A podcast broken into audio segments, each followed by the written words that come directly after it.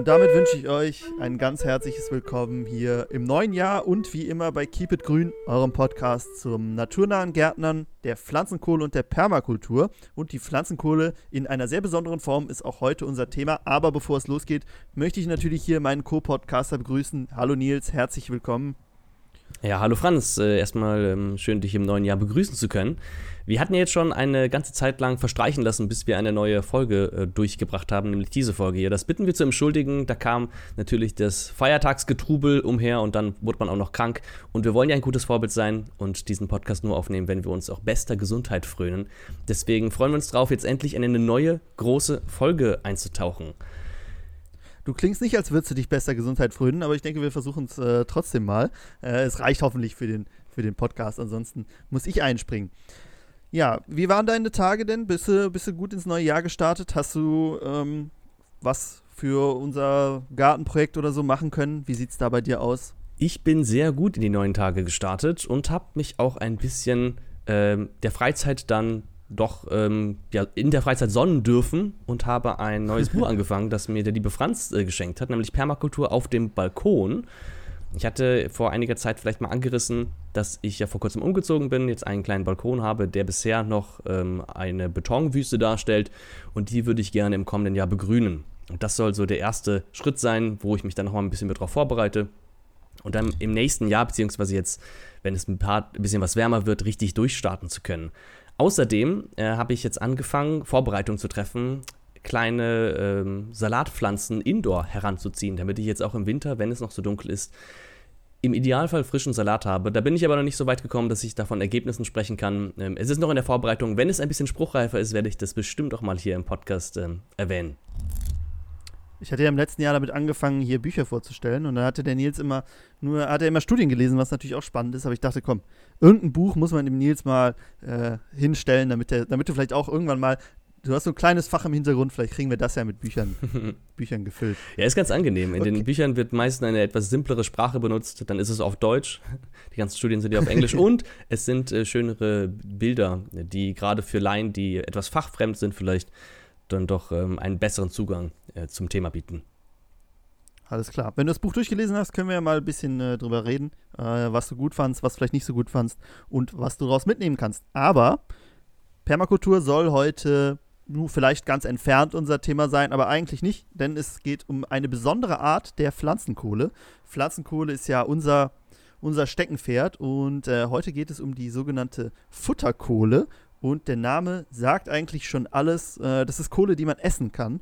Und jetzt mag vielleicht der eine oder andere denken, hm, Kohle essen, die ist doch eigentlich für den Boden. Aber vielleicht kennt, kennt ihr ja die sogenannten Aktivkohletabletten. Das ist auch eine ganz äh, besondere Art der Kohle, über die wir ja auch gleich sicher noch sprechen werden.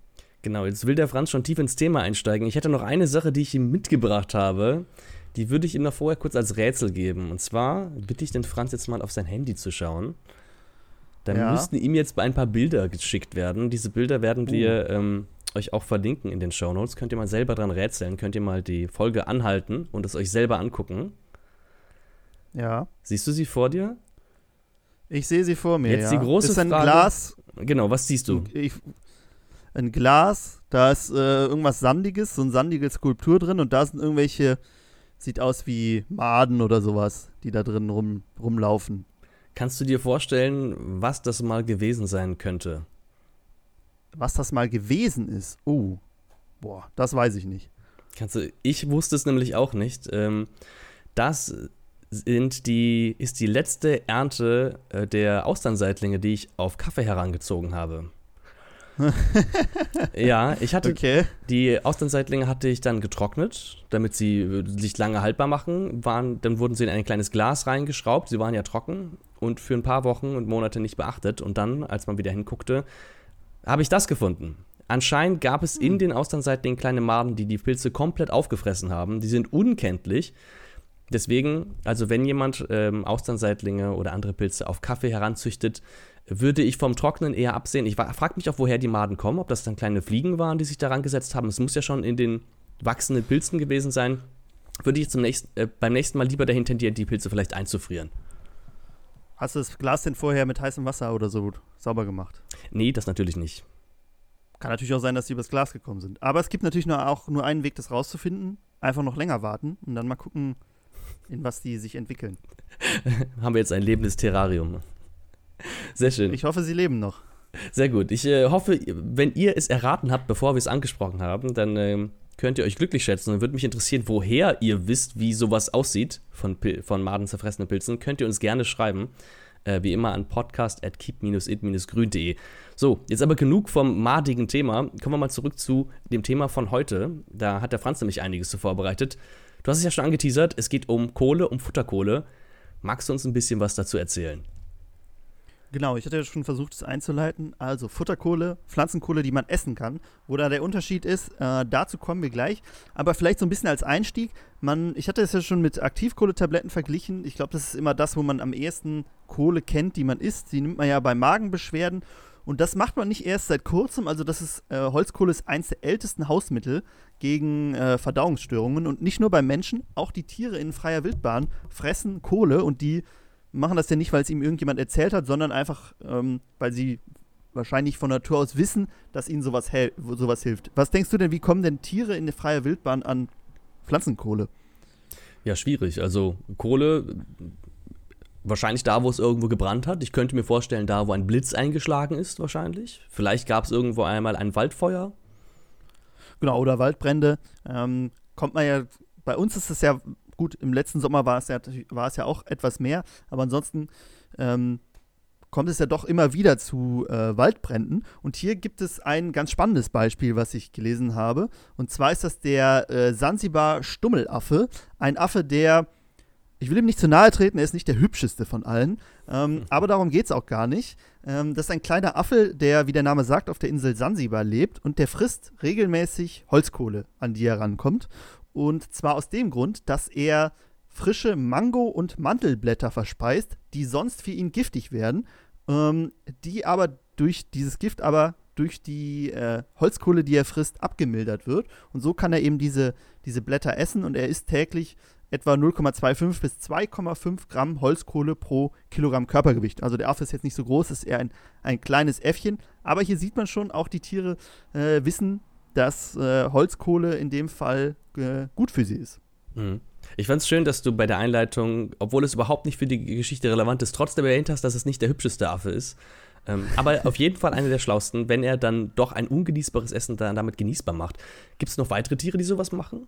Ähm, ja, man hat es auch bei ähm, zum Beispiel ähm, Hirscharten beobachtet, die wild leben, die dann nach ähm, Bränden Holzkohle gefressen hat. Aber es gibt bestimmt noch viel mehr. Also ich das sind jetzt die, die ich im Kopf habe. Äh, ich weiß nicht, ob du noch welche kennst. Ne, ich hatte mir die auch aus dem Yellowstone Nationalpark, davon habe ich das gelesen. Ähm, es sollten auch einige Elche darum ge gestreift sein, die das dann gefressen haben. Und ähm, lustigerweise, kurze Anekdote dazu: Der Yellowstone Nationalpark, ich weiß nicht, ob der Franz sich daran erinnert, das war das, Natürlich. das allererste Referat, was wir damals gemeinsam in der Schule gehalten haben. Und jetzt, knapp 15 Jahre später, reden wir schon wieder praktisch in einer Referatform, diesmal nur über den, den Tonweg. Aber schon wieder kommt das Thema Yellowstone Nationalpark auf und ähm, ich finde es schön, wie sich so die Geschichte wiederholt. Und wir waren sehr innovativ damals. Wir haben nämlich überlegt, wie kriegen wir die Leute dazu, dass sie besser unserem Referat zuhören. Und alle Leute in der Klasse mussten einmal ein Referat halten. Und wir waren die Ersten, die das gemacht haben. Und zwar haben wir am Ende des Referats dann ein Quiz gemacht und äh, so Süßigkeiten als Belohnung dann ausgegeben. Und alle, die nach uns Referate gehalten haben, haben das genauso gemacht, weil es so gut ankam und die Leute sich die Sachen gemerkt haben, die wir erzählt haben. Also damals schon sehr innovativ gewesen hier. Ich denke, das können wir auch übernehmen. Jetzt mal alle Zuhörenden hier da draußen. also immer, wenn ihr uns zuhört, ganz genau aufpassen, weil irgendwann, irgendwann wird es ein Quiz geben, wo wir dann fragen, irgendwelche Dinge erfragen, die wir in der Folge erwähnt haben. Und wenn ihr dann gut aufgepasst habt, dann kriegt ihr vielleicht auch ein Leckerli von uns. genau, also das werden wir, werden wir wieder übernehmen. Gut aufpassen. Ähm, besonders wenn ihr Tiere habt oder, der Nils hat es eben schon gesagt, äh, er ist ja ein bisschen, fühlt sich ein bisschen krank, aber nach dem Vorbereiten auf die Folge dachte er, boah, ich muss unbedingt ein bisschen Kohle essen. Vielleicht äh, hilft mir ja. das, gesund zu werden. Ich habe eine Studie davor gelesen, ähm, die die Forschungsergebnisse zum Thema Futterkohle ein bisschen dargelegt hatte und ein bisschen wie eine Metastudie das Ganze aufgezeigt hatte. Und danach muss ich sagen, habe ich echt Lust, mal so einen Löffel Kohle zu futtern. ähm, weil es mir richtig Hunger drauf gemacht hat, muss ich sagen. Aber da hören wir einiges bestimmt heute noch zu. Was kannst du denn uns sonst noch über die Kohle erzählen? Genau, vielleicht sollten wir erstmal ganz vorne anfangen. Und wir reden ja immer über Pflanzenkohle und jetzt über Futterkohle. Ähm, da muss ja irgendeinen Unterschied geben. Sonst wäre ja jede Pflanzenkohle eine Futterkohle und andersrum. So ist dem nicht. Ähm, die Futter Futterkohle ist Pflanzenkohle, aber Pflanzenkohle ist nicht immer Futterkohle. Ich weiß nicht, wie. Du hast ja mal einen Ratgeberartikel zu den Unterschied zwischen äh, Aktivkohle und Pflanzenkohle und Holzkohle. Weiß ich gar nicht, was du da alles mit reingepackt hast, geschrieben. Kennst du denn auch den Unterschied oder einen Unterschied zwischen Futterkohle und Pflanzenkohle? Vielleicht kannst du ja vorher noch mal ganz kurz erklären, was Pflanzenkohle ist. Genau. Also Pflanzenkohle ist im Grunde eine, eine ja, verkohlte Art von Biomasse, die kann aus allen möglichen Materialien bestehen, aus allen möglichen pflanzlichen Materialien, seien es Zweige, Äste, Tannzapfen und dergleichen Blätter. Und äh, zum, zur Abgrenzung von Holzkohle, Holzkohle ist auch immer Pflanzenkohle, aber die besteht nur aus Holz. Aktivkohle wird auch oft erwähnt, die hat dann noch so einen Aktivierungsprozess dahinter. Und Futterkohle kann im Grunde jegliche Pflanzenkohle sein, die aber bestimmte Bedingungen erfüllt. Das heißt, die besonders wenig Schadstoffe hat, die eine besondere, ähm, einen besonderen Kohlenstoffgehalt hat, die dann als Lebensmittel zugelassen ist. Genau, richtig. Also ne, sie muss auch pflanzlich sein, ähm, darf dann keine Zusätze da haben und die hat besondere Grenzwerte, wie gesagt, zum Beispiel auch was Schwermetalle angeht. Genau, und das, was du gerade gesagt hast, sie muss pflanzlich sein, ist auch noch so eine Sache. Aktivkohle muss zum Beispiel gar nicht pflanzlich sein. Oft wird für Aktivkohle zum Beispiel Steinkohle verwendet, also fossile Kohle, die aus den Bergen, aus den äh, Minenschächten herausgebrochen wurde. Die wird dann zu Aktivkohle. Und deswegen ähm, ja, hat man immer das Gefühl, Aktivkohle ist eigentlich so das 9 plus Ultra, ne? ist ja ganz kontrolliert. Stimmt auch nicht so. Ähm, Pflanzenkohle hat da viele Bereiche, wo ich sage, da vertraue ich lieber auf die Pflanzenkohle als auf, als auf die ähm, Aktivkohle, ohne genau zu wissen, wo sie zumindest herkommt. Genau, du hast ja jetzt den Aktivkohleunterschied schon angesprochen. Ähm, das bezieht sich dann am Endeffekt, wenn man es nüchtern betrachtet, vor allen Dingen auf die Oberfläche, auf die innere Oberfläche. Ähm, um das zu erklären, also Kohle hat ja ganz viele Poren und diese vergrößern dann natürlich die Oberfläche von einem Gramm Kohle. Je mehr Poren die hat und umso äh, größer diese Oberfläche ist, umso größer ist eben auch diese innere Oberfläche. Und äh, normale Pflanzenkohle hat so eine innere Oberfläche von ungefähr 300 Quadratmetern. Wenn wir die dann aktivieren, also diese Aktivkohle quasi draus machen, dann kann die über 1000 Quadratmeter pro Gramm haben. Ähm, das Problem in Anführungszeichen oder was sein kann, ist allerdings, dass dabei vor allen Dingen ähm, so Mikroporen geöffnet werden. Die sind unter 2 Nanometer groß und diese vergrößern dann natürlich im der gesamten Betrachtung die innere Oberfläche. Aber diese Mikroporen, die sind gar nicht so nützlich, wenn es darum geht, äh, dass unsere Futterkohle äh, besser für unsere Tiere wird. Weil da kommen wir nachher noch zu. Ähm, die ist deshalb so gut, weil sie halt viele Schadstoffe zum Beispiel bindet. Diese Mikroporen können das aber gar nicht, weil sie dafür zu klein sind. Und deshalb bringt es manchmal gar nicht so viel Unterschied, ob ich jetzt aktivierte Kohle nehme oder nicht aktivierte Kohle. Und äh, dadurch, da ich äh, für das Aktivieren natürlich viel Energie brauche und das zum Teil sogar mit Säuren oder so behandelt wird, ist das manchmal noch nicht mal äh, besser. Es das heißt natürlich nicht, dass es jetzt schlechter ist, ähm, sondern einfach, dass, dass man sich hier vielleicht oft diesen Mehraufwand, wenn es als Futterzusatz gilt, sparen kann. Genau. Und was auch oft gesagt wird, ist dann, ähm, wenn man jetzt Aktivkohle hat mit einer äh, inneren Oberfläche von, sagen wir mal, 900 Quadratmetern und du hättest Pflanzenkohle mit einer inneren Oberfläche von 300 Quadratmetern, dann kannst du eigentlich einfach mehr Pflanzenkohle nehmen, um einen ähnlichen Filtereffekt zum Beispiel zu haben. So. Und genau. das ähm, im Hinblick darauf, dass, äh, wie du gerade gesagt hast, Aktivkohle muss ja noch aktiviert werden. Das ist ähm, sehr aufwendig, da geht sehr viel Energie und Aufwand rein und eben auch Kosten rein. Und damit ist es oft ratsamer, ähm, Pflanzenkohle zu benutzen, die vielleicht gar nicht zumindest nicht sehr aufwendig aktiviert wurde. Genau. Äh, wie genau das funktioniert, da kommen wir gleich noch zu. Vielleicht noch eine Sache zum Unterschied. Äh, wie kann ich denn Futterkohle überhaupt erkennen? Wir haben ja vielleicht in der Pflanzenkohle-Folge schon mal über das EBC-Siegel gesprochen. Ähm, und dieses EBC-Siegel, das findet man auch auf der normalen Pflanzenkohle, die einfach auch, die hat ja auch gewisse Voraussetzungen, die sie erfüllen muss, die natürlich nicht so hoch sind wie bei der Futterkohle. Äh, aber auch hier gibt es ein extra extra Siegel für äh, Futterkohle, welches eben diese sehr hohen Standards setzt. Und wenn man das, wenn man gute Futterkohle für sein Tier kaufen möchte, dann sollte man auf jeden Fall auf diese EBC-Zertifizierung für Futterkohle achten. Wo ihr äh, Futterkohle kaufen könnt, zum Beispiel bei uns, denn wir haben, ja wie, wir haben ja wie bei der normalen Pflanzenkohle uns gedacht, okay, was ist denn die beste Futterkohle, die wir finden können? Und haben jetzt auch angefangen, Futterkohle in unseren Shop mit aufzunehmen. Also, wenn ihr gerade Hunde oder Katzen zum Beispiel habt, weil das ist jetzt die erste Futterkohle, die wir da haben, dann äh, könnt ihr die schon bei uns kaufen. Link findet ihr in der Videobeschreibung. Das ist unserer Meinung nach eine sehr, eine sehr gute Futterkohle, die auch vom, die extra gemahlen wurde, dass sie für ähm, Tiere in der Katzen-Hundegröße optimal aufzunehmen ist. So, genau. so viel zum Unterschied. Ich weiß nicht, ob du noch was dazu hast. Wahrscheinlich. Ich hoffe, ja, man kann natürlich ich, noch sehr tief ins Thema einsteigen, aber Genau, ich denke, das, das reicht jetzt hier für die Folge. Also wenn ihr euch der, der Unterschied von den verschiedenen Kohlen noch interessiert, Franz hat es kurz angesprochen, gibt es auch einen Ratgeber bei uns auf der Website Keep It Grün. Da kann man das Ganze nochmal nachlesen. Genau. Was ich jetzt noch spannend finde in dem Zusammenhang, bevor wir darauf eingehen, wie die Futterkohle genau dafür sorgt, dass es unseren Tieren besser geht, ähm, ist die sogenannte Kaskadennutzung der Kohle. Und das ist ein ganz spannendes Thema, weil wir ja immer erzählen, dass Kohle äh, sehr stabil ist und diesen Vorteil kann man sich zunutze machen. Vielleicht kannst du ganz kurz erklären, was eine Kaskadennutzung bedeutet? Ja, Kaskadennutzung heißt im Grunde eine äh, Nutzung in verschiedenen Anwendungsgebieten hintereinander. Das heißt, dass ich eine Sache nicht nur für einen Nutzen habe und dann ist es weg, ist es verbraucht oder wird als Abfall äh, genutzt oder als, äh, fällt als Abfall an, sondern dass, das, dass der Abfall beziehungsweise dann nochmal eine Nutzung hat. So, genau. Ein, gutes Beispiel für eine Kaskadennutzung, ähm, wo du gerade Futterkohle angesprochen hast, wäre dann zum Beispiel, dass wir etwas haben, was. Ähm, oder nee, vielleicht hattest du dir was Gutes dazu überlegt. Ähm. Ah, also da gibt es natürlich viele, viele Möglichkeiten. Äh, einmal dieses halt als Futterkohle, ich gebe meinen Tieren die Pflanzenkohle, die futtern die, dann scheiden sie die wieder aus und ich nutze den äh, Mist dann auf dem Feld zum Beispiel. Und hier habe ich den positiven Einfluss von Pflanzenkohle auf den Boden, weil wir gesagt haben, Futterkohle ist eine Pflanzenkohle nur noch hochwertiger. Das heißt, wir können sie auch genauso gut auf dem, auf dem Feld einsetzen. Äh, das heißt, ich muss die Kohle nur einmal kaufen, aber ich benutze sie zweimal. Einmal für das Tier und dann einmal für den Boden. Genauso könnte ich es natürlich auch als Einstreu benutzen. Das heißt, ich streue es im Stall ein, hole dann nachher den Mist aus dem Stall raus und schmeiße ihn dann aufs Feld oder im Garten. Und da hätte ich auch wieder eine, äh, eine doppelte Nutzung. Wäre ja sogar eine dreifache Nutzung, wenn man es dann durch das Tier geht und dann geht es durch das Tier in den Stall. Dann ist der Stall praktisch direkt mit Kohle, mit Futterkohle eingestreut. Äh, müssen wir mal testen, ob das dann auch einen Effekt hat äh, bei der Geruchsminderung. Also Einstreukohle hat, sorgt ja dafür, dass der Stall nicht stinkt, ähm, weil man eine geringere Ammoniakausgasung hat. Und dann eben nochmal als Bodenaffette im Garten. Hat es auf jeden Fall auch. Ich glaube natürlich, der Effekt ist größer, wenn ich es einfach ausstreue. Es, es, sind zwei verschiedene Anwendungsbereiche. Man, man könnte auch beides machen vielleicht. Muss dann nicht ganz so viel benutzen.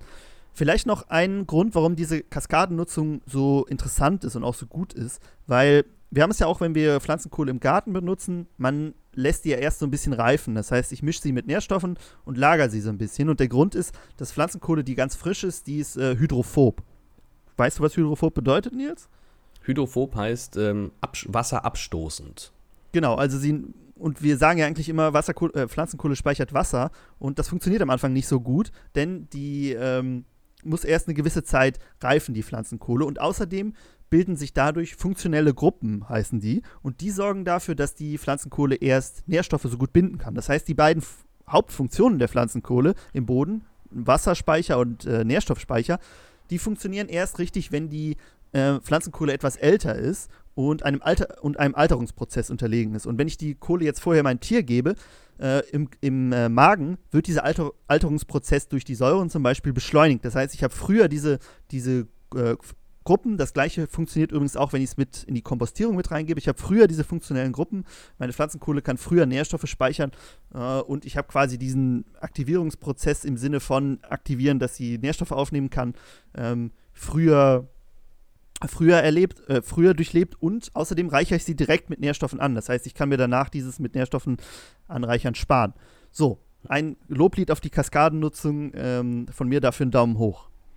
Genau, vielleicht noch als kurze Ergänzung dazu. Wir hatten jetzt eben davon gesprochen, Futterkohle für Hunde und Katzen. Jetzt wird sich vielleicht der ein oder andere denken, ja, ich kompostiere doch gar nicht den Mist meiner Hund, meines Hundes oder meiner Katze.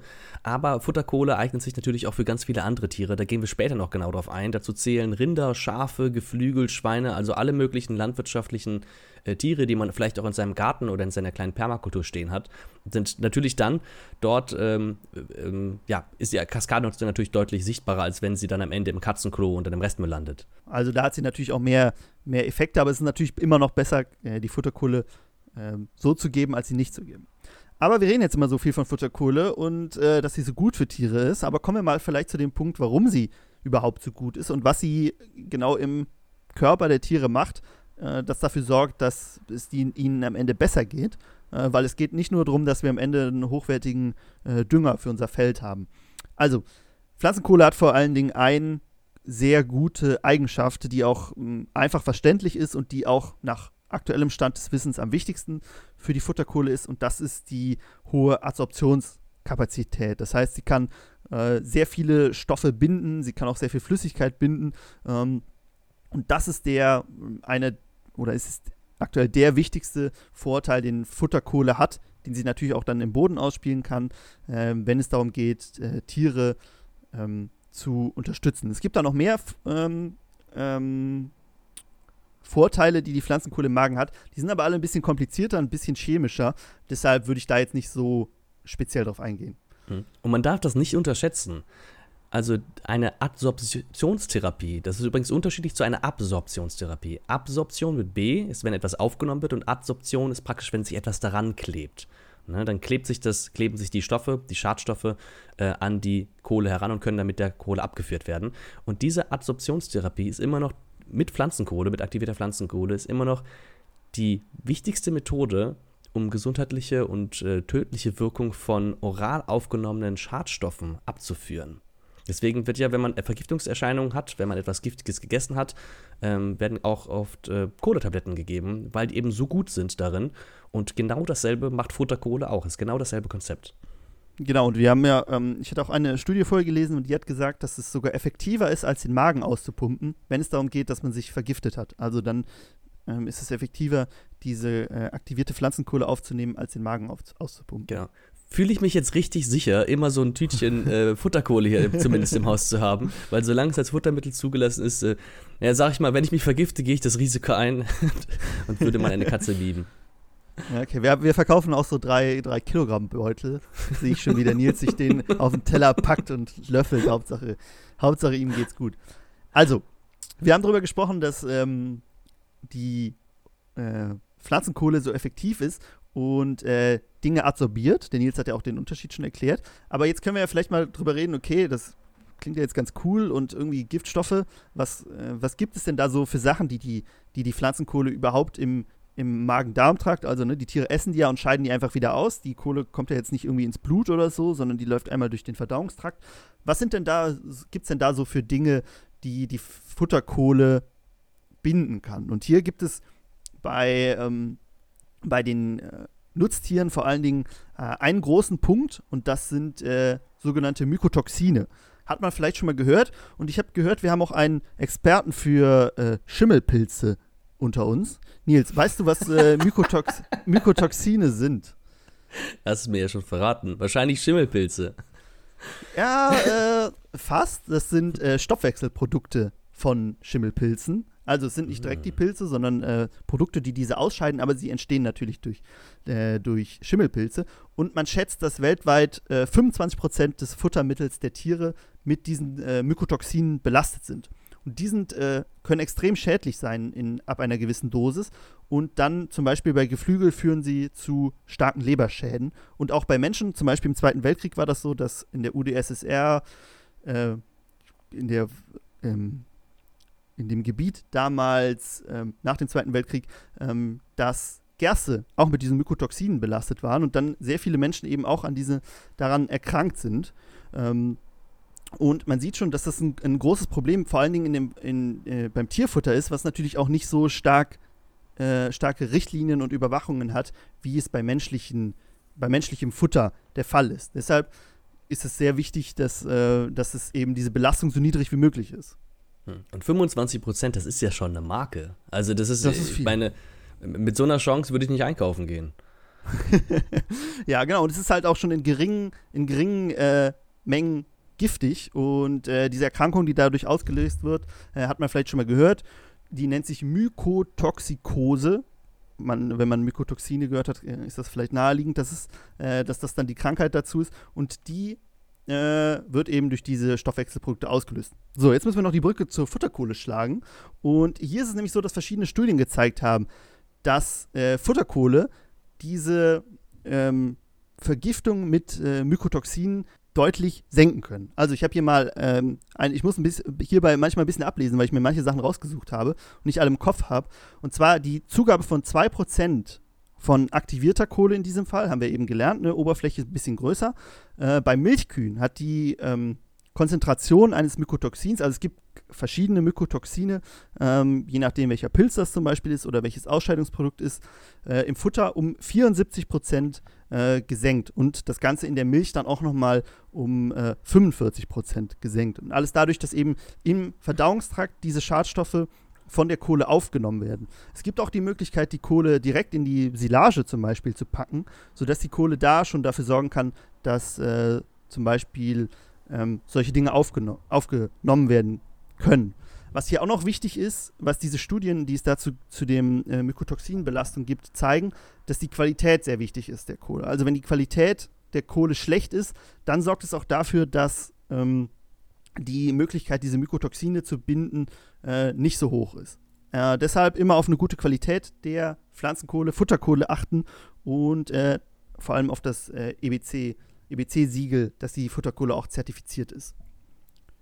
Genau, und dabei sollte man auch darauf achten, wenn man sich zum Beispiel selber Pflanzenkohle herstellt, äh, würde ich das Risiko nicht eingehen und es dann als Futterkohle benutzen, weil dann, du hast gerade gesagt, ne, können da ein paar Sachen drin sein, die man nicht drin haben möchte. Zum Beispiel auch diese polyzyklischen aromatischen Kohlenwasserstoffe, die man auch nicht mit drin haben möchte. Ähm, und also bei Futterkohle vor allem würde ich auf jeden Fall auf Nummer sicher gehen wollen.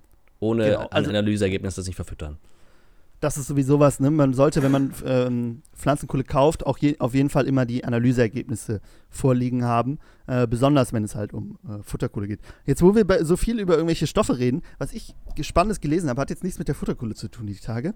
Und zwar, äh, du kennst ja, kennst ja das Periodensystem der Elemente, ne? Da sind alle Elemente drin, sind irgendwie 120 oder 110, irgendwas dazwischen, glaube ich. Und was glaubst du denn, wie viele von diesen Elementen, 110, 120, wie auch immer, sind bei Raumtemperatur flüssig? Hm. Ich glaube nicht so viele. Das ist ja meist nur so ein ganz kleiner, schmaler Grad. Hm. 20? Zwei. Zwei Elemente sind bei Raumtemperatur nur flüssig. Wasser ist natürlich kein Element, Wasser ist ein Molekül. Mhm. Äh, fallen dir, fällt dir eins, fällt dir bestimmt ein. Quecksilber. Quecksilber ist eins, genau. Und das andere ist ein bisschen kompliziert, das ist Brom. Aber krass, dass es nur zwei sind, hätte ich vorher auch nicht gedacht. Aha. Okay, heftig. so viel dazu. Quecksilber, gut, dass du es sagst, äh, habe ich nämlich auch gelesen in einer Studie. Quecksilberverbindungen äh, ist auch eine der Sachen, die getestet wurden und die auch von äh, Pflanzenkohle mit abgeführt werden. Genau, wir haben ja über, über Schwermetallbelastung zum Beispiel auch gesprochen. Ähm, sind wir hier auch wieder, äh, dass äh, Pflanzenkohle hier hilft. Aber es gibt noch mehr als äh, Schwermetalle, Mykotoxine es gibt auch noch äh, Bakterien, Parasiten und Viren, sogenannte Pathogene. Also es sind Mikroorganismen, die eine Erkrankung hervorrufen können. Nicht nur bei Tieren, bei Menschen kennen wir das ja auch. Ähm, und der, hier sind, wir haben ja eben gesagt, ne, bei dem äh, äh, Schimmelpilz ist gar nicht unbedingt der Schimmelpilz, der so gefährlich ist, sondern das, was er ausscheidet. Und das ist ja auch bei den Bakterien und Parasiten zum Teil der Fall. Und auch hier kann die Futterkohle helfen. Und ich hatte am Anfang schon gesagt, Futterkohle gibt es nicht erst seit äh, ein paar Jahren. Sie wird erst seit ein paar Jahren wissenschaftlich oder seit ein paar Jahrzehnten wissenschaftlich intensiver untersucht. Aber ich habe hier ein Zitat ähm, aus dem Jahre 1936 von jemandem, der Futterkohle, damals noch Holzkohle, ähm, als Futterzusatz untersucht hat. Und der sagt, die prophylaktische und therapeutische Wirkung der Holzkohle gegen infektiöse oder durch die Art der Fütterung bedingte Durchfallerscheinungen steht fest. Und in diesem Sinne erscheint auch die Holzkohlebeigabe an Jungtiere als Vorbeugungsmittel zweckmäßig. Also schon im Jahre äh, 1936 hat man gesehen, wenn, man, wenn ich meinen äh, Tieren Holzkohle gebe, dann ähm, beugt das Durchfallerkrankungen vor, die eben äh, durch so einen Infekt ausgelöst wurden. Genau, solche Bakterien, von denen wir jetzt gerade gesprochen haben, eins, das ich mal rausgesucht hatte, ist zum Beispiel E. coli. Das kennen wir ja. Da gab es ja mal ganz groß in den Medien auch vor einiger Zeit, dass es Gemüsesorten gab, die wohl mit E. coli belastet sind.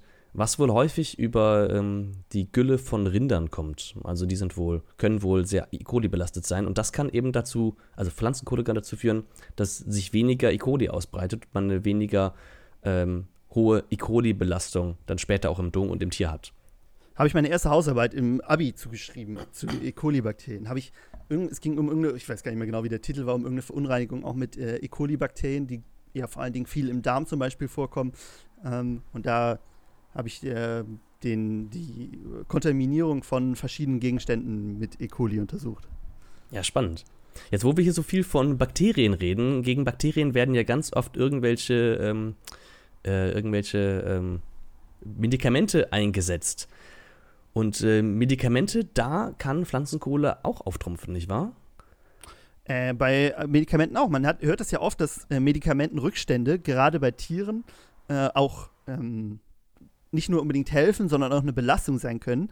Ähm, ich denke, das hat man inzwischen schon viel gehört. Und auch da kann die Pflanzenkohle helfen, indem sie eben diese Rückstände bindet und die werden ja dann einfach ausgeschieden. Ne? Wir haben ja schon mal gesagt, dass Pflanzenkohle selber gar nicht so irgendwie Nährstoffe oder so was bringt, sondern dass sie eben wie ein Schwamm ist, der etwas aufsaugt.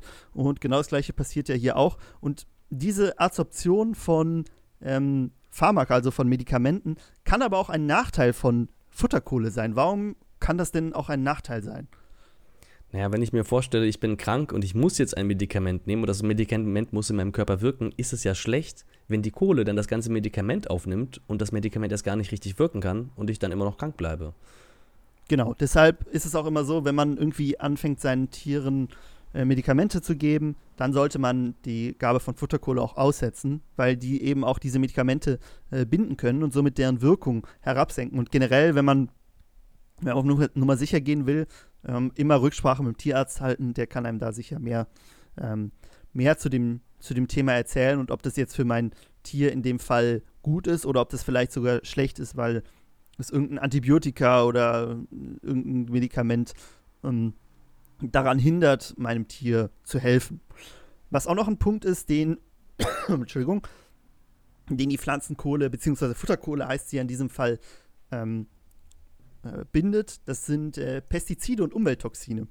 Und äh, hier kennen wir alle Glyphosat. Ich glaube, das ist ja auch äh, so ein, ein äh, Gift, was in aller Munde ist, ein Pestizid, was ja auch äh, verboten werden soll, was aber ja beim Futtermittel gar nicht immer so hilft, weil viel, viel Futtermittel kommt ja gar nicht aus Deutschland. Das heißt, wenn wir in Deutschland ähm, etwas verbieten, heißt das ja nicht, dass unser, unser Futter nicht damit belastet ist für unsere Tiere, äh, weil es halt in anderen Ländern immer noch, immer noch ähm, äh, erlaubt ist. Und wenn wir jetzt zum Beispiel unsere, unser Futter aus Südamerika importieren, wo das im großen Stil angewendet wird und wo wahrscheinlich die Grenzwerte dann auch noch deutlich höher sind, ähm, müssen wir natürlich ein, trotzdem eine Möglichkeit haben, wie wir dafür sorgen können, dass unsere Tiere nicht äh, damit belastet werden. Und hier gab es auch eine Studie, die ähm, bei einem pH-Wert von 4 konnten 82 Prozent des im Wasser gelösten Glyphosats durch diese äh, Futterkohle absorbiert werden. Das heißt, ähm, man hat da wahrscheinlich ein ähnliches Milieu wie im,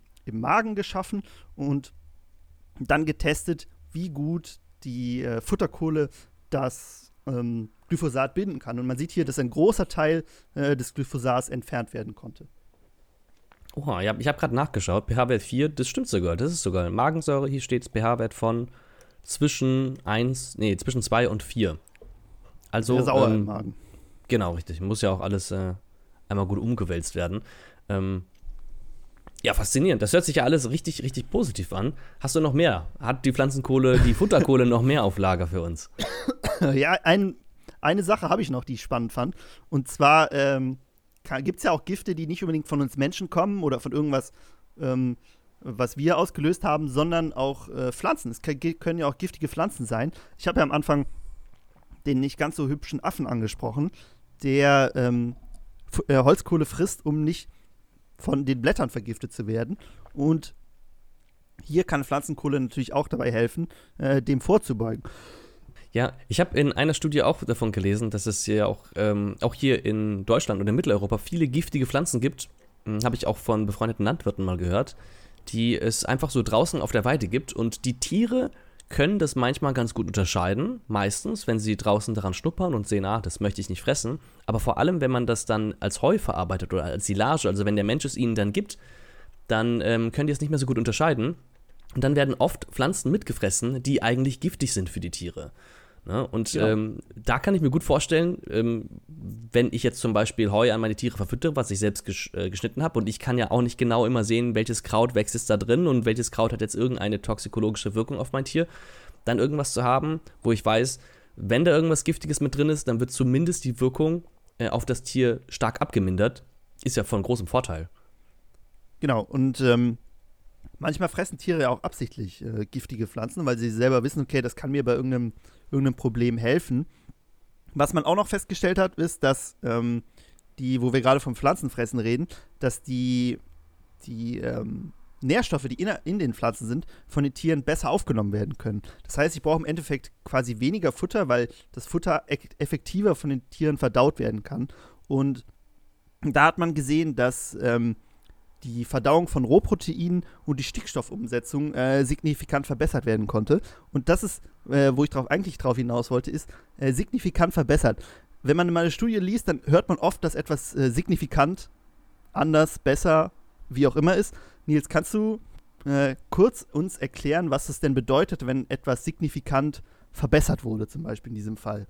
Genau. Es gibt ja immer die Möglichkeit, dass das Ergebnis, was ich jetzt bekommen habe, wenn ich jetzt etwas getestet habe, sagen wir mal, ich gebe einem Tier äh, Futterkohle und dem anderen gebe ich keine Futterkohle und gucke dann, welches ist gesünder, dass das Ergebnis, was ich bekomme, Zufall ist. Dass dann das eine, eine vielleicht ein bisschen mehr Sonnenschein bekommen hatte oder das eine hat auf ein falsches Blatt gebissen und ähm, dass deswegen das Ergebnis, was ich bekomme, einfach Zufall ist. Und das versuchen wir ähm, auszuschließen, so gut es eben geht. Ne, das versucht man natürlich auszuschließen, damit man, dass man möglichst große Gruppen hat. Und es gibt auch so ein statistisches Mittel, das ist eben das Signifikanzlevel. Damit kann man berechnen, äh, schlag mich darauf jetzt nicht wörtlich tot, aber ungefähr, wie hoch ist die Wahrscheinlichkeit, dass das Ergebnis, was ich habe, Zufall ist. Und diese Wahrscheinlichkeit sollte nach äh, einem statistischen Standard immer weniger als 5% sein. Das heißt, ich, äh, die Wahrscheinlichkeit, dass äh, das, was ich jetzt als Ergebnis habe, dass es den Tieren zum Beispiel besser geht, wenn sie Futterkohle fressen, wenn die Wahrscheinlichkeit unter 5% ist, wenn die Wahrscheinlichkeit nur 0,5% ist, dass das Ergebnis, was ich habe, Zufall ist, dann kann man sagen, okay, das ist ein valides Ergebnis, ein, signifik ein signifikantes Ergebnis. Und das hat dann eine gewisse Aussagekraft. Damit möchte man verhindern, dass man ähm, zum Beispiel mit sehr kleinen Gruppen vielleicht irgendein Ergebnis hat, wo man sagen kann, ja, da gibt es einen, äh, einen Effekt, aber wenn man genauer hinsieht, sieht man ja, aber also es ist ja im Grunde wie so ein, wie ein Münzwurf gewesen, ähm, hätte auch genau so gut das andere sein können. Wenn ihr euch für ähm, Signifikanzlevel wissenschaftliches Arbeiten interessiert, hatten wir vor langer, langer Zeit auch mal eine Podcast-Folge dazu gemacht. Ich glaube, die heißt auch wissenschaftliches Arbeiten, ne? Ich meine auch, ja. Ich kann sie gerne verlinken in der Podcast-Beschreibung, dann gucke ich nochmal nach, welche das war. Und dann könnt ihr euch die anhören. Da sind wir auch mal so einen ganzen Versuch durchgegangen, wie man sowas aufbaut und wie man sowas vielleicht im Garten auch selber nachbauen könnte. Oder vielleicht mit euren Tieren, denen ihr Futterkohle gibt. Wir haben ja beide auch ein paar Studien gelesen und ich fand hier, in einer wurde es sehr gut zusammengefasst. Und zwar äh, die Vorteile, die jetzt Pflanzenkohle, gut, wir sagen immer gut, die binden jetzt irgendwelche Schadstoffe, aber sorgt das jetzt nur dafür, dass meine Tiere nicht umfallen und vergiftet sterben. Ähm, Nein, es hat noch viel mehr Vorteile, die eben durch diese ganzen ähm, Herabsenken der Chancen, irgendwie belastete Nahrung zu, zu, äh, zu, sich zu nehmen oder damit belastet zu werden, äh, mit sich tragen. Und die kann, können wir mal gerne durchgehen. Ähm, und zwar, Futterkohle ist ja immer ein bisschen unterschiedlich, aber es haben sich so ein paar Vorteile rauskristallisiert, die eigentlich immer auftreten. Und das ist einmal äh, die Zunahme der Futteraufnahme, das heißt, das Futter kann besser aufgenommen werden. Gewichtszunahme ähm, resultiert wahrscheinlich oder kann daraus resultieren, dass mein Tier das Futter besser aufnehmen kann. Das heißt, es äh, wächst schneller, es nimmt schneller an Gewicht zu. Die äh, Studien kommen natürlich viel aus der äh, Tiermast, aus der Tierhaltung und da ist das tägliche Gewichtszunahme ein wichtiger Faktor, deshalb ist das hier nochmal extra er erwähnt. Futtereffizienz ist besser, das heißt, ich muss im Endeffekt weniger Futter geben, um das gleiche Effekt zu erhalten. Ähm, bei Geflügel die Eierproduktion und die Eierqualität ist besser. Äh, das Immunsystem ist gestärkt, das heißt, mein Tier wird äh, weniger oft krank, weil es ja im Inneren auch weniger äh, in Ermangelung eines anderen Wortes weniger Konflikte auszutragen hat. Das heißt, es muss ja das Immunsystem muss weniger im Inneren arbeiten. Das heißt, es kann sich, es kann wahrscheinlich auch besser, es ist stärker und kann sich eher darauf konzentrieren, auf andere Dinge konzentrieren. Die Fleischqualität ist besser, die Stallhygiene ist besser, Geruchsbelästigung ist weniger. Das war ja ein Punkt, den wir auch eben beim Einstreu angesprochen haben. Klauen- und Fußballenkrankheiten bei ähm, äh, Tieren ist niedriger und das Ganze sorgt dafür, dass wir auch verringerte Tierarztkosten haben. Wir äh, kommen sicher gleich dazu, ähm, dass es natürlich auch ein bisschen was an ähm, äh, Geld mit sich trägt, aber im Endeffekt ich auch einen positiven Effekt drauf habe, der das, der die Kosten für die Futterkohle selber ähm, Äh, also der, der Nutzen ist, der Nutzen, genau, der Nutzen ist höher als, äh, als die Kosten nachher. Ja, ich muss sagen, das fand ich alles etwas, beziehungsweise ich fand es sehr überraschend, dass sogar die Futtereffizienz höher ist. Weil ich dachte eigentlich, wir geben ja ungesättigte Kohle dort rein. Ne? Wenn wir jetzt Kohle als Bodenaufwerter nehmen, Pflanzenkohle als Bodenaufwerter, müssen wir die ja vorher mit Nährstoffen sättigen. Das heißt, die saugt erstmal Nährstoffe auf wie ein Schwamm und hält die dann fest. Und jetzt dachte ich, wenn wir jetzt die Kohle in das Tier geben, saugt es in dem Tier natürlich die Schadstoffe auf, Bakterien auf, aber doch auch bestimmt Nährstoffe und nimmt die mit aus dem mhm. Tier raus. Hat das Tier dann nicht eigentlich weniger Nährstoffe und müsste dann eigentlich, eigentlich die Futtereffizienz äh, geringer sein? Aber das ist äh, nicht so. Und ähm, ich habe eine Studie gelesen, wo auch beschrieben wurde, warum das so ist. Da musste ich auch ein bisschen in meinem Chemiewissen wieder herumkramen. Und zwar ist Kohle ein relativ guter elektrischer Leiter. Und im Verdauungstrakt finden ganz viele verschiedene Reaktionen statt, auch unter anderem Redoxreaktionen. Also das ist eine Oxidation, da wo ein äh, wo sich eine Oxidation und eine Reduktion, wo ein ähm, ein Elektron sich im Grunde ähm, ja, ein, ein Molekül verlässt und eins, wo, wo es hinzukommt. Ähm, und dafür müssen sich Elektronen gut bewegen und da hilft es eben, wenn wir so eine, einen Elektronenvermittler haben. Und das kann zum Beispiel diese Pflanzenkohle sein. Das nennt sich dann auch, warte, ich hatte es mir sogar aufgeschrieben, Elektronenhopping. Fand ich so lustig. weil dann an der Kohle irgendwo kommt ein Elektron dazu und irgendwo kann wieder ins abgegeben werden und dadurch haben die Bakterien, die in deinem Magen-Darm-Trakt oder Magen-Darm-Trakt der Tiere arbeiten, alle Möglichkeiten, eben die, ähm, die Moleküle des Futters aufzubrechen und damit dann unter anderem auch mehr Nährstoffe für die Tiere selbst bereitzulegen. Ja. Fand ich, fand ich auch spannend. Das war einer der Punkte, wo ich am Anfang meinte, die Adsorption äh, ist so der wichtigste Punkt, aber das ist natürlich auch noch was, was ich auch gelesen habe, was auch noch gar nicht so extrem erforscht ist, ähm, aber dem man auch, in, wie du ja schon erklärt hast, einen hohen Anteil da, dazu schreibt, dass äh, Pflanzenkohle eben so gut für unsere Tiere ist. Mhm. Finde ich spannend. Äh, Fände ich super interessant, da mal äh, richtig tief zu graben und äh, sich genau damit auseinanderzusetzen, wie es denn jetzt funktioniert. Äh, aber das machen wir natürlich jetzt nicht hier im Podcast. Genau. Ähm, ich muss sagen, wir haben da eine richtig, richtig gute Metastudie gefunden, können wir, wie gesagt, auch äh, gerne verlinken. Und was ich da immer sehr überzeugend finde, dass nicht alle Ergebnisse, die da besprochen sind, sagen alle, hier, das ist das neue Heilsmittel gegen alles, sondern da sind alle möglichen Studien und Ergebnisse aus den letzten, ich würde mal sagen, 100 Jahren zu dem Thema raufgebracht worden, wo äh, analysiert wurde, wo hat äh, Futterkohle einen großen Mehrwert, wo wurde vielleicht auch kein Mehrwert festgestellt. Das ist ja in, in, der Wissenschaft meistens so. Du hast ja selten einen Fall, wo man etwas 100 Mal testet und es hat 100 Mal denselben Effekt. Und dann auch versucht wurde, Erklärungen aufzubringen, ja, warum hat es da geholfen und warum hat es da nicht geholfen. Liegt auch unter anderem daran, dass äh, Pflanzenkohle damals noch nicht gut standardisiert wurde. Da hat man unterschiedliche Pflanzenkohle und sowas genommen. Aber das Ganze, wenn man diese ganzen positiven und negativen beziehungsweise die ganzen verschiedenen Studienergebnisse, sowohl positiv als auch negativ, nebeneinander bringt, das zeigt für mich immer eine gewisse oder sorgt bei mir zu einem gewissen Vertrauen. Und ähm, habe ich, da, hab ich das Gefühl, dass, ich ein ganz, dass wir ein ganzheitliches Bild von der Situation der Futterkohle in der Wissenschaft bekommen haben. Und da, ähm, um jetzt das Ganze zum Ende zu bringen, da muss halt noch einiges passieren. Ich glaube, da kann auch noch richtig viel an Forschung, ähm, äh, viele von den Effekten, die jetzt festgestellt wurden, erklären, die momentan noch nicht zumindest zu 100% äh, nachvollziehbar sind. Ähm, wobei man natürlich dazu sagen muss, du hast jetzt gesagt, äh, negative Einflüsse. Was ich daraus gelesen habe, war, dass es keine äh, Studien gab, wo es wirklich negative Einflüsse gab, also das sind, dass es den Tieren danach schlechter geht, sondern eher, dass es keinen Einfluss hatte und was dann, wenn ich Pfl Futterkohle extra kaufe, für mich natürlich auch negativ ist, weil ich investiere Geld und habe am Ende keinen Vorteil. Also der Konsens war, dass Futterkohle eigentlich im schlimmsten Fall gar keine Wirkung hat. Und selbst bei extremen Überdosierungen war das Schlimmste, was, glaube ich, mal in einer geschrieben wurde, dass ähm, es zu Verstopfungen kommen konnte. Mhm. Also es war jetzt, äh, im, ja. wenn man negativ hört, war es jetzt nicht so, dass dann irgendwie äh, Vergiftungen oder so durch Pflanzenkohle, Futterkohle genau. auftraten. Ja, genau das meinte ich, hast du gut ausgedrückt. Genau, sehr gut. So, wir haben jetzt viel über die, ähm, äh, über das, in den Inhalt in den Tieren gesprochen. Wir können ja mal so ein paar Tiere durchgehen, ähm, bei denen äh, Futterkohle getestet wurde und äh, verschiedene Tierarten und wie die Auswirkungen darauf waren. Und hier fangen wir vielleicht mal mit dem an, wo es am meisten eingesetzt wurde und, wurde, und das sind äh, Rinder. Und äh, hier fand ich ein, auch ein, äh, wenn wir jetzt wieder auf diese Metastudie gehen, diese Studie, die sich viele Studien angeguckt hat, da war eins, dass ähm, Landwirte befragt wurden. Und das finde ich ganz spannend, weil da geht man ja so ein bisschen aus dem Labor raus und spricht mit den Menschen, die wirklich Futterkohle einsetzen. Und hier wurden 21 Landwirte mit mindestens 150 Rindern befragt, die regelmäßig Futterkohle eingesetzt haben.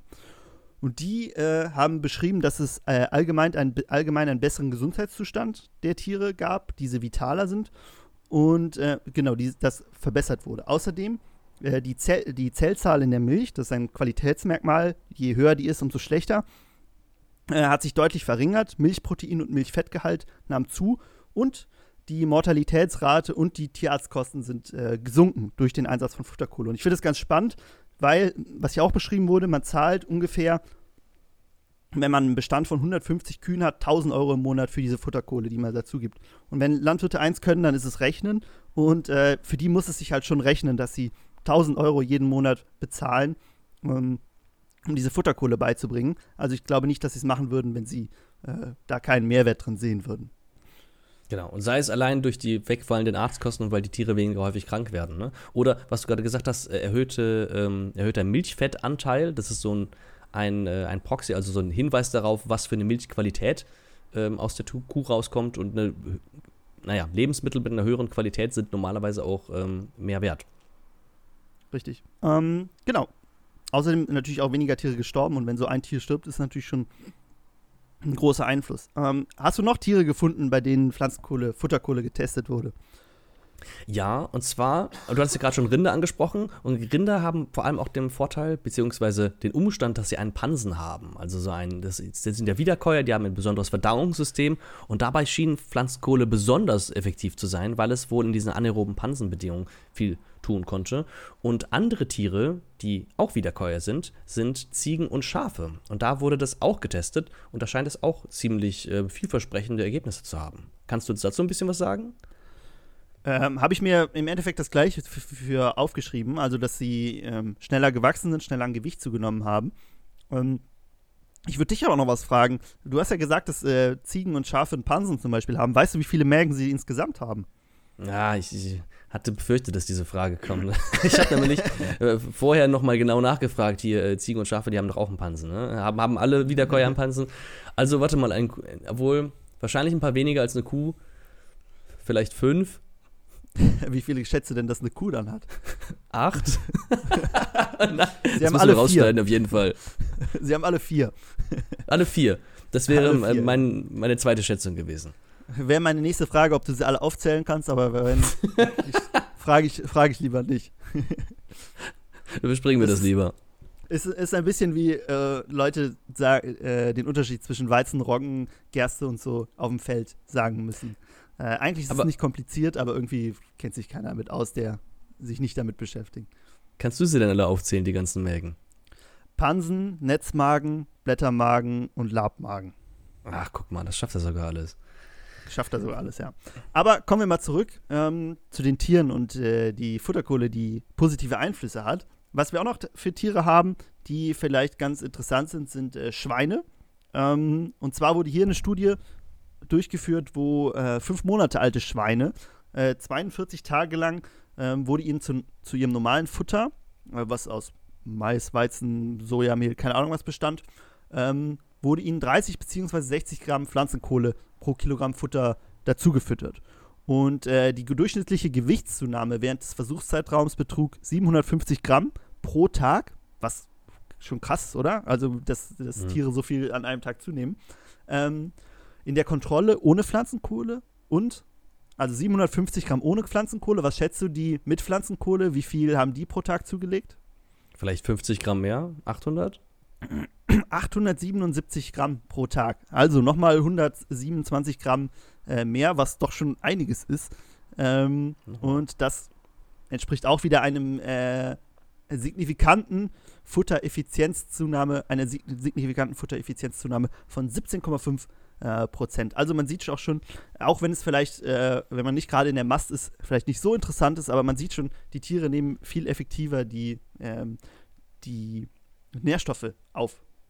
Hm. Ich habe auch über Schweine gelesen äh, in einer Quelle, dass die wohl ganz verrückt sind nach äh, Kohlen. also dass die die Kohle, dass man die gar nicht mal wirklich unters Futter mischen muss, sondern dass die die auch einfach so fressen, weil sie denen anscheinend schmeckt. ja, das habe ich ähm, habe ich auch gehört, dass man, also wir kommen ja nachher vielleicht noch kurz dazu, wie man das den Tieren am besten gibt.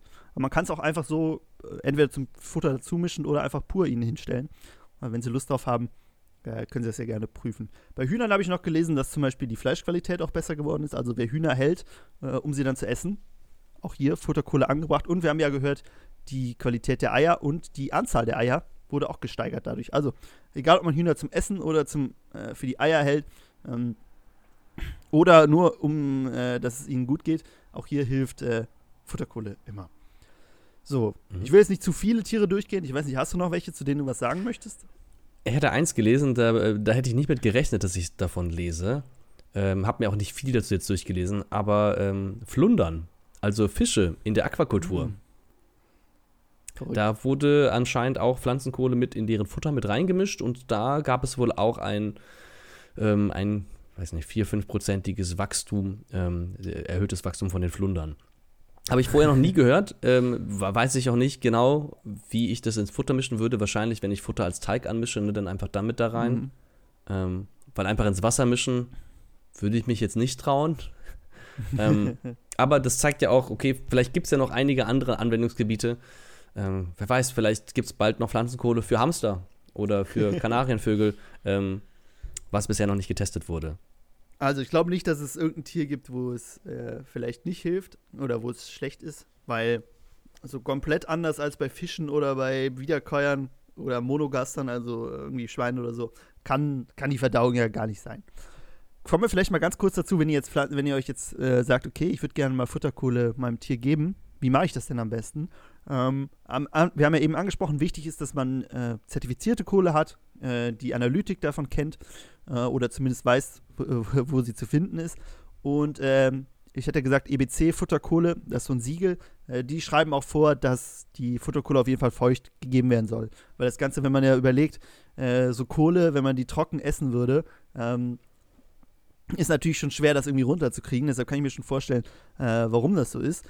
Und ähm, man kann es aber einfach zu dem normalen Futter dazu mischen oder auch so äh, den Tieren so geben. Das heißt extra, ähm, extra in eine extra Schale zum Beispiel oder auch äh, ins Wasser. Habe ich auch gelesen, dass man es auch ins Wasser mit äh, geben kann.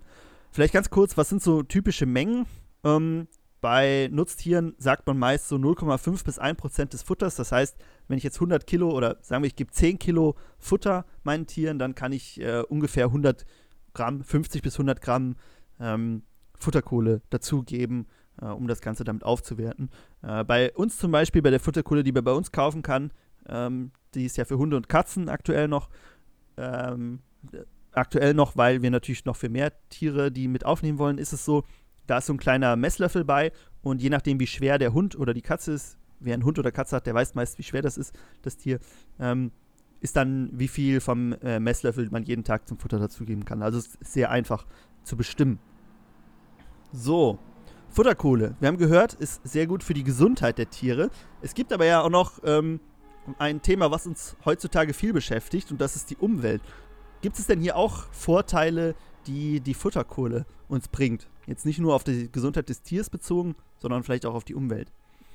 Ja, da habe ich nämlich was ganz Spannendes gelesen. Du hattest ja auch als erstes von Rindern erzählt und dann hatten wir über den Pansen geredet, Wiederkäuern. Ne? Ist ja eine der vier Mägen, die diese Tiere haben.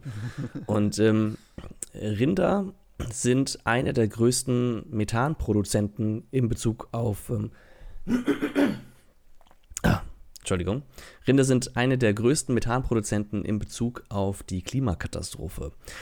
Was glaubst du, wie viel, wie viel Liter reines Methangas stößt eine Kuh pro Tag aus.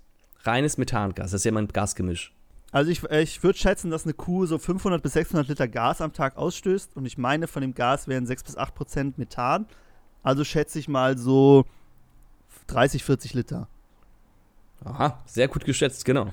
40 Liter reines Methan werden von äh, Kühen ausgeschieden. Äh, und zwar über zwei verschiedene Methoden, fand ich auch ganz spannend darüber zu lesen. Einmal ähm, Rülpser, das ist eine Eruktation, so heißt das. Und mhm. wenn das Gas die Kuh auf der anderen Seite verlässt, nennt man das eine Flatulenz, also die Kuhpupser. Aber das meiste Methan wird wohl über die Rülpser, also wirklich ähm, durch, den, durch das Maul von den Tieren wieder ausgeschieden. Und da kann gibt es wohl Hinweise, dass Pflanzenkohle, wenn man Pflanzenkohle als Futterkohle den Tieren gibt, im Pansen dafür sorgt, dass weniger Methan entsteht. Genau. Und das hat natürlich einmal die Klimabilanz, ne, dass wir weniger Methangas entstehen haben und deswegen äh, das Klima weniger belasten. Und man muss sich auch mal vor Augen führen, wenn Methan entsteht, Methan ist ja ein sehr energetisches Gas. Das heißt, da geht der Kuh relativ viel Energie verloren, die ja dann einfach weg ist. Die kann ja nicht von der Kuh aufgenommen werden. Und wenn wir dafür sorgen, dass weniger Methan entsteht, ist es ein Anzeichen dafür, dass wir dann auch eine, der Kuh eine höhere Energieeffizienz vom Futter geben. Da hatten wir eben auch schon mal drüber gesprochen. Genau, also ich hatte hier gelesen, dass man ähm, im, in einer Feldstudie ge, ähm, oder war es, ah nee, das war auch eine In-vitro-Studie. Das heißt, eine ähm, Studie außerhalb des lebenden Organismus, ähm, hat man zwischen, äh, zwischen 10 und 20 Prozent reduzierten Methanausstoß äh, feststellen können. Und ein Grund, warum äh, weniger Methan ausgestoßen wird, ist, dass diese Pflanzenkohle oder Futterkohle in diesem Fall ähm, Bakteriencluster fördert, die Methan abbauen. Das heißt, wir sagen es ja auch im Boden immer, dass äh, Pflanzenkohle gut für Mikroorganismen ist, dass sie hier äh, unter anderem Mikroorganismen fördern, die dafür zuständig sind, Methan abzubauen und außerdem allgemein eine andere ähm, Gemeinschaft aus Mikroorganismen im Pansen äh, auf, anzutreffen ist. Mhm. Äh, in vitro, das waren dann diese Studien, die zum Beispiel im Reagenzglas stattfinden, oder? Genau, richtig. Halt nicht, nicht am Tier, das ist das, was ich eben meinte, was ich so spannend fand, wenn man dann, wenn man es wirklich draußen quasi in freier Wildbahn testet, sondern das ist so ein äh, Laborversuch, in Anführungszeichen, der dann wahrscheinlich unter perfekten Bedingungen, aber die vielleicht nicht immer so 100% praxisnah sind, erfolgt. Deshalb muss man da immer ein bisschen gucken, ähm, das Ganze dann nochmal testen, wie es auch in, in, in freier Wildbahn, in Anführungszeichen, ähm, funktioniert. Ja, spannend. Gibt es denn noch andere ähm, Umwelt-, Klimaeffekte, die Futterkohle haben kann, außer die Ausgasung unserer Kühe? Genau. Ähm, das Ganze ist natürlich auch nicht nur bei Kühen so, aber bei Kühen ist es natürlich extrem, weil Methan eben so schädlich fürs Klima ist. Man sagt ja, ich hatte es mir irgendwo aufgeschrieben, ähm, 28 bis 34 Mal wirksames Klimagas als CO2 über 100 Jahre gerechnet. Ähm, es ist aber ja auch so, dass äh, Pflanzenkohle an sich, ähm, wir haben ja gesagt, Futterkohle wird aus Pflanzenresten hergestellt, also ist immer pflanzlich. Und diese Pflanzen haben ja mal CO2 aufgenommen und in der Futterkohle bzw. Pflanzenkohle ist dieses CO2 ja jetzt sehr stabil gespeichert. Und wenn ich meinen Tieren das gebe, dann wird ja nur ein ganz kleiner Teil von dieser Futterkohle abgebaut und das meiste wird aber einfach wieder ausgeschieden und wir bringen es dann zum Beispiel auf dem Feld wieder aus. Das heißt, wir speichern durch diese Futterkohle ähm, CO2 langfristig und äh, hier auch, gab es auch eine Rechnung in, der, in einer Studie zu, ich kann hier mal vorlesen. Geht man davon aus, dass der Kohlenstoffgehalt der gefütterten Kohle mindestens 80% beträgt, was ein normaler Gehalt ist, kann nach äh, kann damit gerechnet werden, dass mindestens 55% des Trockengewichts der äh, Pflanzenkohle nach der Verdauung und nachfolgender Ausscheidung oder Ausbringung über den Boden über 100 Jahre in stabiler Form im Boden verbleibt. Das heißt, dass nach 100 Jahren immer noch 55% des Trockengewichts äh, als Kohlenstoff übrig sind und äh, dann natürlich auch entsprechend nicht äh, in, die, in die Atmosphäre gelangen und somit den äh, Treibhausgas, äh, Treibhauseffekt verringern können. Klingt natürlich jetzt viel, aber ähm, es gab auch eine Rechnung dazu, wenn wir jetzt sagen, okay, wir füttern allen Tieren in Deutschland ähm, Futterkohle, äh, ein Prozent äh, des, der täglichen Futtermenge, davon wird ausgegangen, wir füttern allen Tieren in Deutschland ein Prozent, also die ähm, jetzt als Nutztiere gehalten werden, ein Prozent Futterkohle pro Tag. Und äh, dann würden wir 1,8 Millionen Tonnen Pflanzenkohle pro Jahr an unsere Tiere verfüttern was ein Sequenzierungspotenzial von 0,8 Millionen Tonnen Kohlenstoff bzw. 2,9 äh, 2,9 Millionen Tonnen CO2-Äquivalent entspräche. Das klingt jetzt viel oder wenig, weiß ich nicht. Was sagst du, klingt es viel oder nicht so viel? Ich finde, bei solchen Zahlen, da wird das ja, hängt das ganz stark vom Kontext ab. Ne? Ich glaube, diese Zahl wurde dann auch in den Kontext vom deutschen äh, CO2-Ausstoß gesetzt. Das wäre jetzt mein nächster Schritt dann gewesen, genau. Genau, sind das dann irgendwie 0,3 oder sowas Prozent. Mhm. Ähm, und ich finde es immer schwierig, sowas zu sagen. Zu sagen, ja, ähm, aber das macht doch nur einen Unterschied von 0, Dings Prozent. Aber genau dieselbe De Debatte oder Argumente bringen ja auch Menschen auf, die sagen, ja, Deutschland muss sich beim Klimaschutz gar nicht so viel Mühe geben, weil wir machen, produzieren doch nur 2% des weltweiten Klimagases oder noch weniger, ich weiß es nicht genau. Äh, da müssen doch die anderen ran, die anderen, die das alles machen. Und mit dieser, mit dieser Argumentation, du kannst es immer kleiner, äh, immer sehr kleinschichtig betrachten, äh, mit dieser Argumentation kommt man halt nirgendwo hin. Und ich denke, mhm. alles, was was bringt, äh, das hat ja einen Mehrwert und das sollte man auf jeden Fall in Betracht ziehen. Und dieser Klimaeffekt ist ja nur ein Nebeneffekt. Wir haben ja gerade eben von den ganzen anderen positiven Eigenschaften von der Futterkohle gesprochen. Und deswegen würde ich diese, diese ähm, was waren es jetzt, 0,3 Prozent, würde ich als viel wertvoller und viel, ähm, naja, einfacher zu erreichen sehen, eben weil es noch andere, Effekt, alle andere Benefits hat, als zum Beispiel ein vielleicht etwas, ähm, etwas ähm, aufwendigeren äh, Weg, um äh, CO2 einzusparen oder ähm, zurück einzusequenzieren, so rum. Genau, und was auch noch der größere Effekt wäre, wäre eben diese Methanausstoßreduktion, weil wir wissen ja alle, die, der Methanausstoß von den äh, Rindern zum Beispiel ist ja einer der wichtigsten Faktoren für, den, äh, für, den Klima, für die Klimakrise. Und äh, der Effekt wird als noch größer beschrieben, aber er ist natürlich extrem schwer zu berechnen, weil es da eben auch noch so wenig Forschung zu gibt. Deshalb, ähm, wenn man das alles zusammenrechnet, und Deutschland ist wahrscheinlich auch ein Land, wo es eher einen geringen Einfluss hat, hier wurde noch Irland gesagt, wo es dann statt diesen 0,3 Prozent wären es 15 Prozent, äh, die mhm. das Ganze als Unterschied machen würde. Ähm, dass es hier doch immer, dass man das Gesamtbild da vielleicht betrachten muss. Genau, und, und dazu, du hast es gerade schon angesprochen, es gibt ja noch andere Effekte, wie jetzt Methan, die jetzt da noch nicht mit reinkamen. Zum Beispiel auch sowas wie die Lachgasausgasung im Boden ne? oder mhm. Ammoniakausgasung ähm, die ja dann auch noch, ähm, ähm, beziehungsweise, ja doch, die dann auch noch von der Futterkohle gehemmt werden, wenn die Futterkohle wieder ausgeschieden wird, ne? oder wenn sie als Einstreu eingesetzt wird. Und da, das hatten wir mal angefangen, Franz und ich, vor längerer Zeit mhm. und wollten das mal wirklich nachvollziehen und wirklich alles zusammenrechnen. Und es ist eine Heidenarbeit, das alles zu kalkulieren und zu äh, untersuchen, wo gibt es Studien, die was belegen, in, welcher, in welchen äh, Bereichen. Und da gibt es so viele weiße Flecken noch auf dieser Karte, dass man das im Grunde gar nicht valide berechnen kann.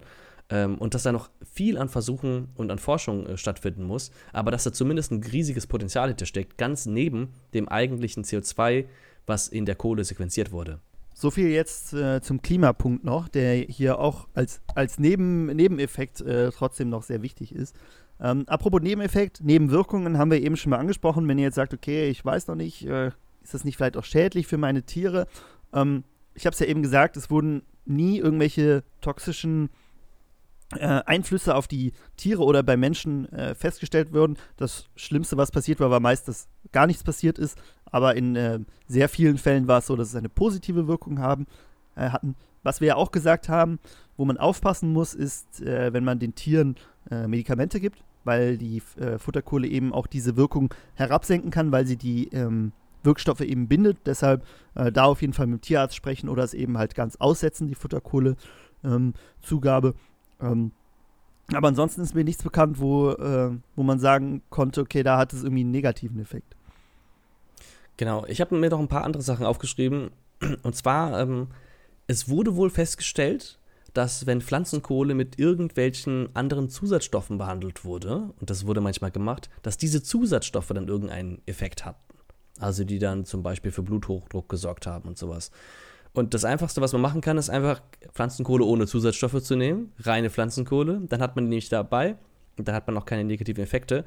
Und was ich mich auch gefragt habe, weil wenn wir jetzt davon ausgehen, Pflanzenkohle sammelt im Darm zum Beispiel negative Bakterien auf die Pflanzenkohle kann ja nicht unterscheiden, sind das jetzt gute oder böse Bakterien, um das mal allgemeinsprachlich auszudrücken. Werden da nicht auch viele gute, förderliche äh, Bakterien aus der Darmflora mit rausgenommen? Und nach dem, was ich da so gelesen habe, scheint das wohl weniger der Fall zu sein. Also die guten, die Darm, ähm, die förderlichen Bakterien für die Darmflora werden zwar auch mitgenommen, aber in einem sehr geringen Maß und geringer als die äh, schädlichen Bakterien. Das heißt, generell scheint Pflanzenkohle eine positiven Einfluss auf die Darmflora zu haben. Ähnlich habe ich mich auch gefragt, ja, wenn es Schadstoffe aufnimmt, nimmt es dann nicht auch Nährstoffe auf? Da haben wir eben auch schon mal drüber gesprochen, werden nicht dann Nährstoffe mit weggenommen. Und ähm, soweit wir das erkennen können, gab es in den Studien, die das untersucht haben, keinen Hinweis darauf, dass Spurenelemente in einem großen Maß äh, von der Pflanzenkohle mit auf und dann mitgenommen wurden, sodass es keine Mangelerscheinung ähm, bei Tieren gab, ne? was man ja dann befürchten würde, dass dann zum Beispiel irgendwelche Mikronährstoffe ähm, nicht mehr vom Tier aufgenommen werden können. Alles klar. Ja, ich glaube aber, wenn, wenn das Ganze EBC zertifiziert ist, dann darf, dürfen auch gar keine Zusätze in der Futterkohle sein, äh, was du ja eben meintest, dass die negative Auswirkungen haben können. Also ich glaube, wenn man da wirklich drauf achtet, sollte man mit dem Punkt zumindest auch weniger Probleme haben. Was ich, apropos äh, EBC, ähm, was ich da noch gelesen habe, was die empfehlen, ist, äh, die Lagerung ist sehr wichtig, denn wir haben ja gesagt, äh, Pflanzenkohle absorbiert sehr gut Schadstoffe. Das heißt aber auch, wenn ich die offen lager und äh, Schadstoffe in der Luft sind, dass die Pflanzenkohle diese auch aufnehmen kann. Deshalb sollte man unbedingt darauf achten, dass man die äh, irgendwo lagert, wo weniger Schadstoffe in der Luft sind. Das heißt, in einer Garage oder in einer, in einer äh, Maschinenhalle zum Beispiel ist eher ein schlechter, schlechter Standort, weil die äh, Futterkohle da eben die ähm, Abgase und die Schadstoffe, die da drin sind, aufnehmen kann. Deshalb äh, sollte man hier ein bisschen darauf achten, dass man das äh, getrennt lagert. Was ja bei Futtermittel aber sowieso, ähm, da sollte man sowieso ein bisschen vorsichtiger sein. Genau, und im äh, Idealfall dann auch luftdicht verschließen. Und ähm, das Übliche, das kennt man ja, ne? Vor Sonne schützen, ähm, nicht feucht werden lassen und so weiter. Außer natürlich, wenn man sie füttert, weil man das natürlich ein bisschen äh, Richtig, soll. genau. genau. Nicht feucht werden lassen von irgendwelchen Schmierstoffen, die es vielleicht noch äh, auf der Garagenbank gibt. Also, wenn wir euch von Futterkohl überzeugt haben, dann und ihr eurem Hund oder eurer Katze was Gutes tun wollt, dann schaut gerne bei uns im Shop vorbei. Ansonsten sind die ganzen Infos auch in einem Ratgeberartikel von uns zusammengefasst. Also äh, keepitgrün.de, ich verlinke euch den auch in der, in der Podcast-Beschreibung. Könnt ihr einfach mal reinhören, äh, reinhören, habt ihr sowieso jetzt, äh, mal reinlesen. Da ist das Ganze nochmal ein bisschen zusammengefasst äh, und noch mehr Infos und äh, Verlinkungen zu allen spannenden Themen. Ich wäre durch soweit. Nils, hast du noch was zum Thema Futterkohle zu sagen? Ich denke, wir haben das Thema gut und umfassend behandelt. Äh, wenn euch das Thema interessiert, lasst es uns wissen. Wenn ihr auch noch mal ähm, mehr Infos zu bestimmten Themen in der Futterkohle ähm, haben möchtet, könnt ihr uns das auch wissen lassen. Vielleicht machen wir dann noch mal eine Folge und werden dann noch mal tiefer äh, hineingehen und dann werden wir vielleicht auch diskutieren, warum haben Kühe denn vier Mägen? Alles klar. Also, der Nils äh, guckt sich bis zum nächsten Mal noch mal ein bisschen die äh, Wiederkäuermägen an und äh, dann sehen wir uns in alter Frische zur nächsten Folge. Bis dahin, wir freuen uns, wenn ihr unseren Podcast bewertet und wenn ihr uns folgt. Ähm, und ansonsten äh, schreibt uns gerne, wenn ihr Feedback habt, äh, podcast oder bei Instagram, äh, wo auch immer ihr möchtet.